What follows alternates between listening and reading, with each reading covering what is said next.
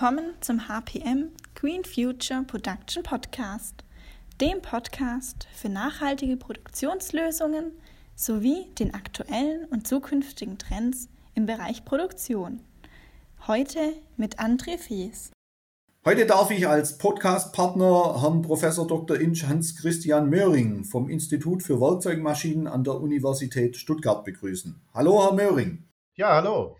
Vielen Dank, dass Sie sich dafür bereit erklären. Herr Möhring ist Institutsdirektor und leitet das IFW und hat aufgrund seiner Tätigkeit einen guten und realistischen Blick auf technologische und prozesstechnische Bedingungen und Anforderungen im Markt und im Bereich der technologischen Entwicklungen. Sehr geehrter Herr Möhring, bitte stellen Sie sich kurz vor.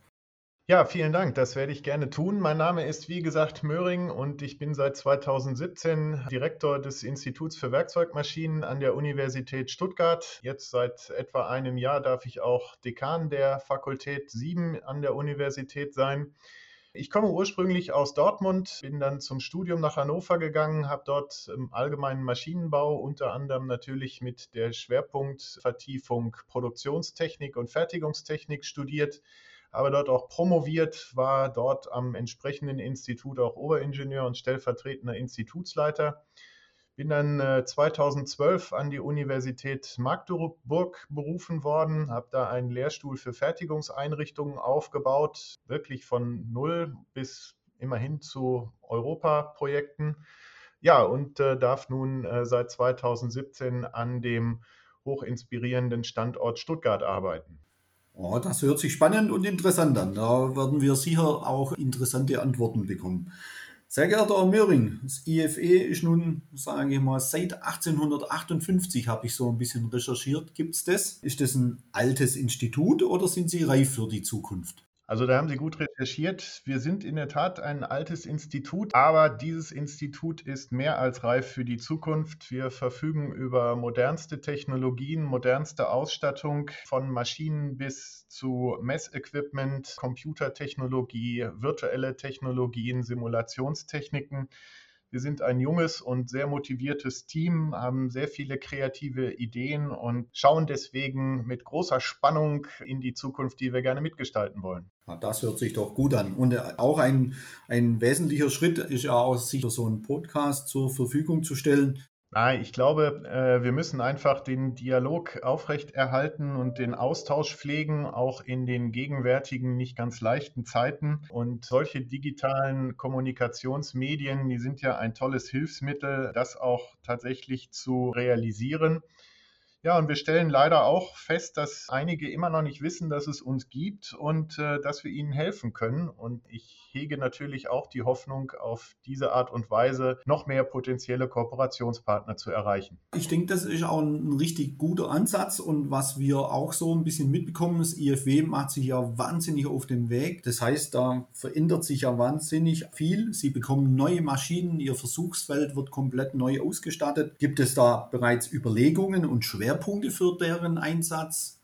Ja, wir haben mehrere Schwerpunkte, möchte ich sagen. Wir orientieren uns natürlich daran, was einmal wissenschaftlich bedeutsam ist, was zum Zweiten aber auch die Industrie voranbringt. Der fühlen wir uns sehr verbunden und sehr verpflichtet.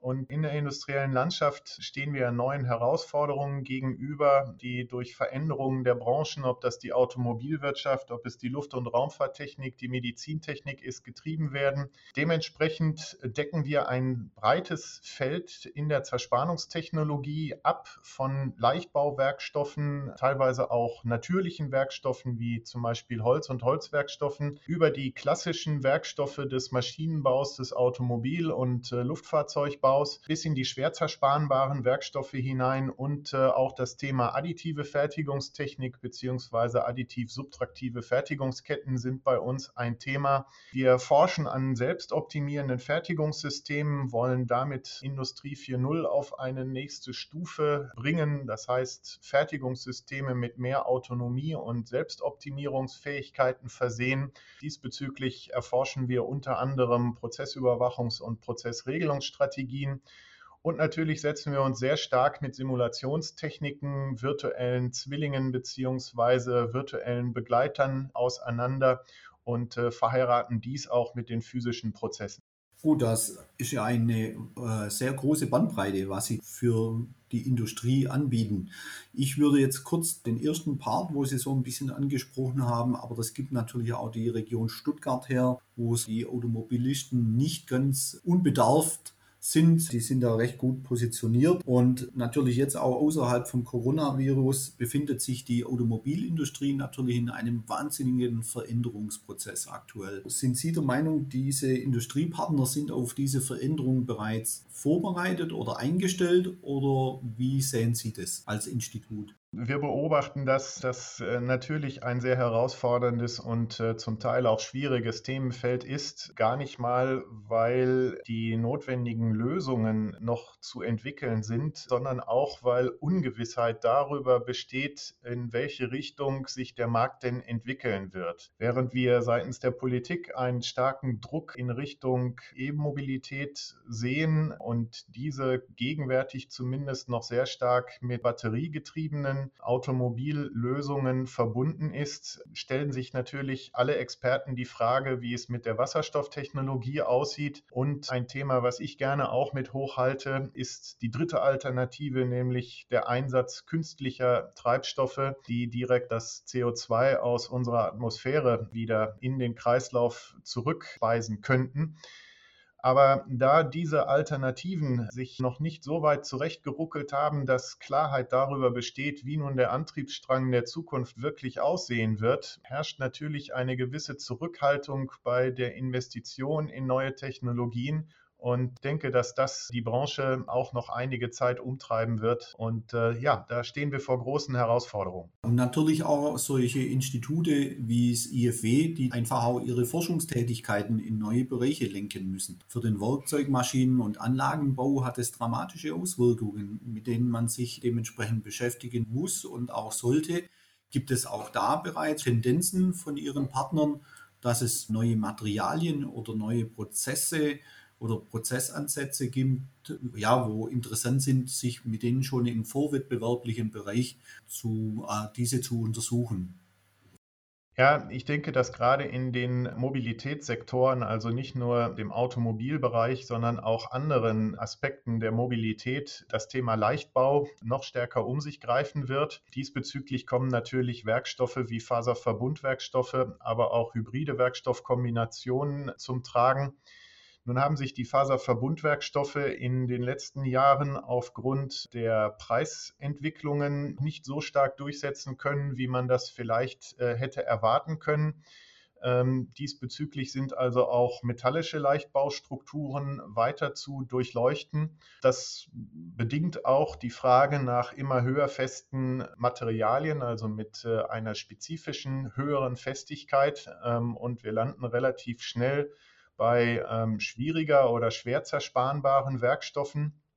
Das Thema additive Fertigung ist sicherlich noch nicht ganz ausgereizt. Ähm, hier sehen wir, dass auch die Konstrukteure teilweise noch lernen bzw. sich Lösungen und Lösungsräume weiter erschließen, die mit dieser Technologie erschlossen werden können. Abgesehen vom Mobilitätssektor sehe ich eine große Herausforderung in der Bereitstellung der erforderlichen Energie. Das heißt, an Technologien, die zur Energiegewinnung dienen, herrscht noch ein weiterer Entwicklungsbedarf, ob das Windkraftanlagen, Wasserkraftanlagen, Solarkraftwerke sind. Und natürlich stellen wir uns auch da die Frage, welchen Stellenwert die Zerspannung hier einnimmt, welche Werkstoffe auf uns zukommen und was für Geometrien zu bearbeiten sind. Und mit solchen Themen setzen wir uns auseinander. Sie haben ja auch jetzt kurz die additive Fertigung angesprochen. Sehen Sie da schon eine Entwicklung, dass additiv gefertigte Bauteile sofort eingebaut werden können oder ist die Technologie noch nicht so weit und es wird weiterhin noch eine Endbearbeitung mit zerspannenden Methoden benötigt? Gegenwärtig sehen wir bei über 90 Prozent der additiv gefertigten Bauteile den Bedarf, sie spanabhebend oder abtragend nachzubearbeiten, um Funktionsflächen, Passungen, also auch Montageschnittstellen herstellen zu können. Die additive Technologie wird sich natürlich weiterentwickeln im Hinblick auf die geometrische Genauigkeit und auch auf die Oberflächen- und Randzoneneigenschaften. Das wird aber noch einige Zeit dauern, bis man da in Bereiche kommt, um die spanabhebende Nachbearbeitung wirklich substituieren zu können. Und auch dann denke ich, dass in den allermeisten Anwendungsfällen immer noch eine spanabhebende Nachbearbeitung erforderlich sein wird. Was da wichtig ist, und daran arbeiten wir auch sehr intensiv, ist die komplette Prozesskette zu durchdringen. Die additiven Prozesse beeinträchtigen das Werkstück bzw. beeinflussen die Werkstück- und auch Materialeigenschaften und der zerspanende Nachbearbeitungsprozess tut das ebenfalls und interagiert auf diese Weise mit dem Additivprozess. Diese Interaktionen und Wechselwirkungen müssen durchdrungen werden, um die entsprechenden Fertigungsketten noch effizienter und produktiver gestalten zu können. Ich denke, dass das ein gegenwärtiges und auch in der naheliegenden Zukunft intensiveres Thema sein wird sehen wir auch so. Und ein weiterer Punkt, wo wir beobachten, dass auch die Komplexität der Bauteile wird immer höher und dadurch auch natürlich die nachgelagerten Bearbeitungsstrategien, die dementsprechend angewendet werden müssen. Jetzt kommt ein Industriepartner auf Sie zu und sagt Ihnen, ah, jetzt sind Sie ja Institutsleiter, Sie bewegen sich im FE-Bereich ganz stark, im vorwettbewerblichen Bereich ganz stark. Wenn der Sie jetzt fragen würde, zur Spannung optimieren, was könnten Sie dem ganz schnell mit auf den Weg geben? Ja, so schnell ist es äh, in den meisten Fällen gar nicht getan. Wir beobachten das immer wieder, dass selbst vermeintlich konventionellen Prozessen noch erhebliche Verbesserungspotenziale schlummern, die häufig gar nicht ausgeschöpft werden. Aber man muss sich das Zerspannungssystem immer ganzheitlich vornehmen. Das heißt, eine reine Justage beispielsweise bei Parametern, bei Werkzeugen, vielleicht durch die Investition in eine neue Maschine, reicht oftmals nicht aus, um die Potenziale wirklich erschließen zu können. Man muss eine ganzheitliche Systembetrachtung durchführen, zu der selbstverständlich äh, beispielsweise auch der Kühlschmierstoffeinsatz gehören. Auch hier schlummern häufig noch Potenziale, die ungenutzt bleiben. Das System muss optimal aufeinander abgestimmt werden und da ist es mit so ganz einfachen Schnell-Schnell-Aktivitäten häufig nicht getan. Natürlich wissen wir schon, welche Stellschrauben gewisse Prioritäten haben und wie man auch relativ schnell zu Erfolgen kommen kann. Aber um wirklich zu einer optimalen Lösung zu kommen, muss man sich schon dem Gesamtsystem widmen.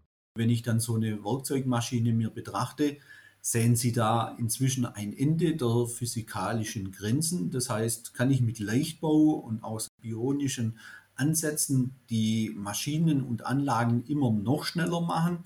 Oder muss man inzwischen in neue Ansätzen denken? Und wenn ja, was könnte das sein? Also die äh, Bionik, wenn Sie auf äh, topologieoptimierte Strukturen im Leichtbau hinaus wollen, ist, glaube ich, auch noch nicht ausgeschöpft, weder bei den Endanwendern, wir sprachen über den Automobilbau und die Luft- und Raumfahrtindustrie als Technologietreiber, noch im Maschinen- und Anlagenbau, obwohl hier natürlich Topologieoptimierung seit vielen Jahren gepflegt und immer weiterentwickelt wird.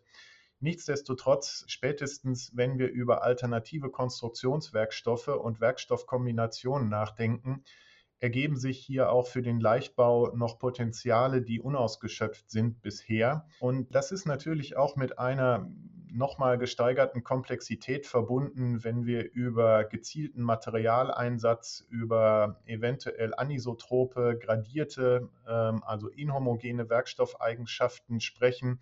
Aber ich denke, das ist die Zukunft, dass wir das Material noch zielgerichteter einsetzen in Abhängigkeit der Lastsituationen und der Aufgabenstellungen, die wir an eine Komponente, an ein Bauteil so haben. Ich denke aber ganz platt gesagt, also das beobachte ich jetzt schon so ein bisschen seit zwei Jahren eigentlich im Markt, aber ich glaube schon, dass wir wenn ich jetzt äh, die Schnittgeschwindigkeiten und auch die Bewegungen innerhalb von manchen Maschinentypen sehe, bin ich schon auch ein bisschen so, ja, ich denke, da werden wir nicht mehr so die wahnsinnig hohen Verbesserungen oder Schnelligkeitsbereiche bekommen oder sehe ich das falsch? Ja, das ist die äh, Beobachtung der gegenwärtigen Entwicklungen, wobei man da natürlich auch sagen muss, dass in ähm, den letzten 10, 15, 20 Jahren eine ganze Menge an Forschungs- und Entwicklungsarbeit getan wurde, um zu dem heutigen Stand zu kommen, wenn wir an HSC und HPC beispielsweise denken.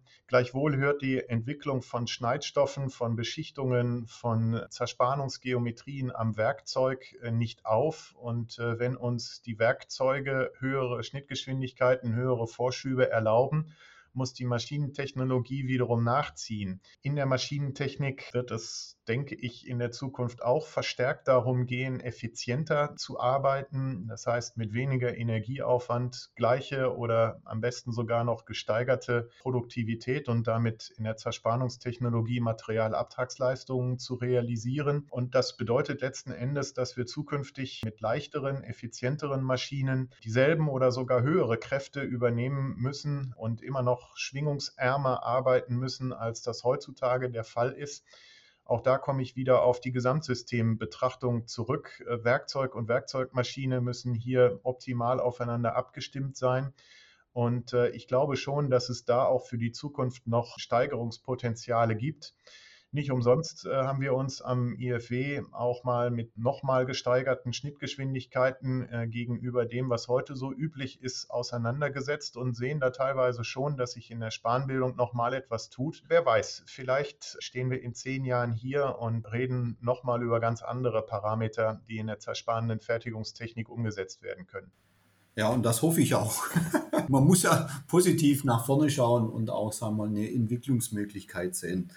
Ich habe mir noch so zwei Begriffe, so ein bisschen das als großer Konsens. Das heißt, der Markt wird sich sicherlich mit Ökologie und Ökonomie beschäftigen. Das ist jetzt eigentlich auch, ein bisschen auch, weil wir natürlich auch als HPM beschäftigen uns ja mit der Minimalmengenschmierung, wo ich den ökologischen Part so ein bisschen sehe. Bei der Minimalmengenschmierung sehe ich es immer so, ich sage da immer so, das ewige Talent, es ist da hat sich in bestimmten Branchen auch gut positionieren können. Wir haben da vor ein paar Jahren sehr umfangreiche Untersuchungen gemacht. Im Markt sind so circa 5% der Prozesse sind mit Minimalmengenschmierung. Für uns als Unternehmen natürlich super, weil wir natürlich noch extrem hohe Wachstumsraten haben. Aber wie ist da Ihre Meinung dazu? Wird sich das weiter durchsetzen oder hat das jetzt so einen Status quo erreicht? Ich glaube, dass es äh, sich noch weiter durchsetzen wird und äh, es kann sich auch noch weiter durchsetzen. In vielen Anwendungen, in vielen Bereichen sind die Potenziale der Minimalmengenschmierung eben noch nicht bekannt und noch nicht erschlossen. Und ähm, ich kann mir schon vorstellen, dass jetzt auch durch, den, durch die gesteigerte Wahrnehmung der Umwelteinflüsse, auch der Produktion, dass damit nochmal ein Nachdruck gegeben wird, derart energie- und ressourceneinsparende Technologien breiter in die Anwendung zu bringen und auch auszunutzen. Aber man muss sich ja auch vor Augen führen, dass der Umweltgesichtspunkt hier nicht der einzige ist, der es ja zu empfehlen lässt, die Minimalmengenschmierung einzusetzen. Wir sehen teilweise reduzierte Prozesskräfte, damit das Potenzial, gesteigerte Abtragsraten zu erreichen, längere Werkzeugstandzeiten umzusetzen was sich natürlich auch auf die Werkzeugkosten sehr positiv auswirken kann. Also hier liegen eigentlich noch vielfältige Potenziale brach, äh, die es zu erschließen gilt. Nochmal ein, ein Trigger diesbezüglich äh, könnte die wachsende Umweltwahrnehmung sein und die wachsende Bedeutung hier zu ökologischen Prozessen zu kommen. Wenn wir jetzt so den Blick ein bisschen nach vorne werfen, was glauben Sie, wird so bis 2025, was wird sich da so ein bisschen als Trend positionieren? Einige Punkte sind ja schon genannt.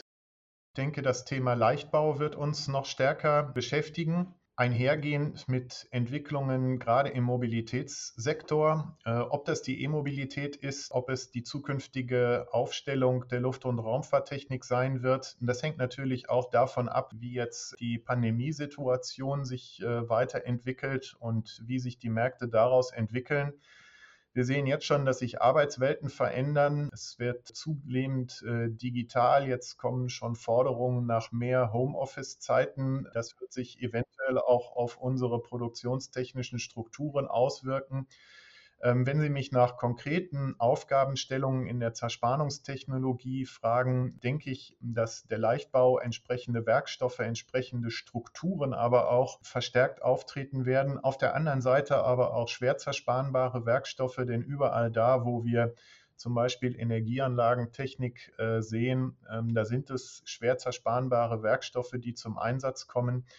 Der Formenbau wird uns eventuell wieder mehr beschäftigen ja, das sind sicherlich Haupttreiber, auf die es zu schauen gilt. Vielen Dank, Herr Möhring. Das Jahr 2020 ist nun fast vorbei. Zeit für einen kleinen Rückblick und eventuell ein Statement. Was möchten Sie dort zur spannenden Industrie mit auf den Weg geben? Tapfer sein und durchhalten. Ich glaube, es ist eines der schwierigsten Jahre der letzten Jahrzehnte und es äh, kommen auch noch herausfordernde Zeiten auf die Branche zu. Ich hoffe, dass die Unternehmen erkennen, dass man in dieser Zeit den Weg äh, für neue Dinge ebnen muss, die Zeit entsprechend nutzen muss. Jetzt ist die Zeit zu forschen, um dann gestärkt aus der Krise wieder herauszukommen. Ja, durchhalten. Vielen Dank. Ich denke, das sind zwei ganz klare Schlagworte, die so dieses Jahr 2020 eventuell auch ein bisschen in den Fokus nehmen und auch ein bisschen die Gefühlslage ähm, ja, darlegen. Es wird sicherlich spannend und wir freuen uns auf ein hoffentlich gesundes und erfolgreiches Jahr 2021. Vielen Dank, Herr Professor Möhring, für die klaren und interessanten Aussagen und ich wünsche Ihnen noch einen schönen Tag. Thank you.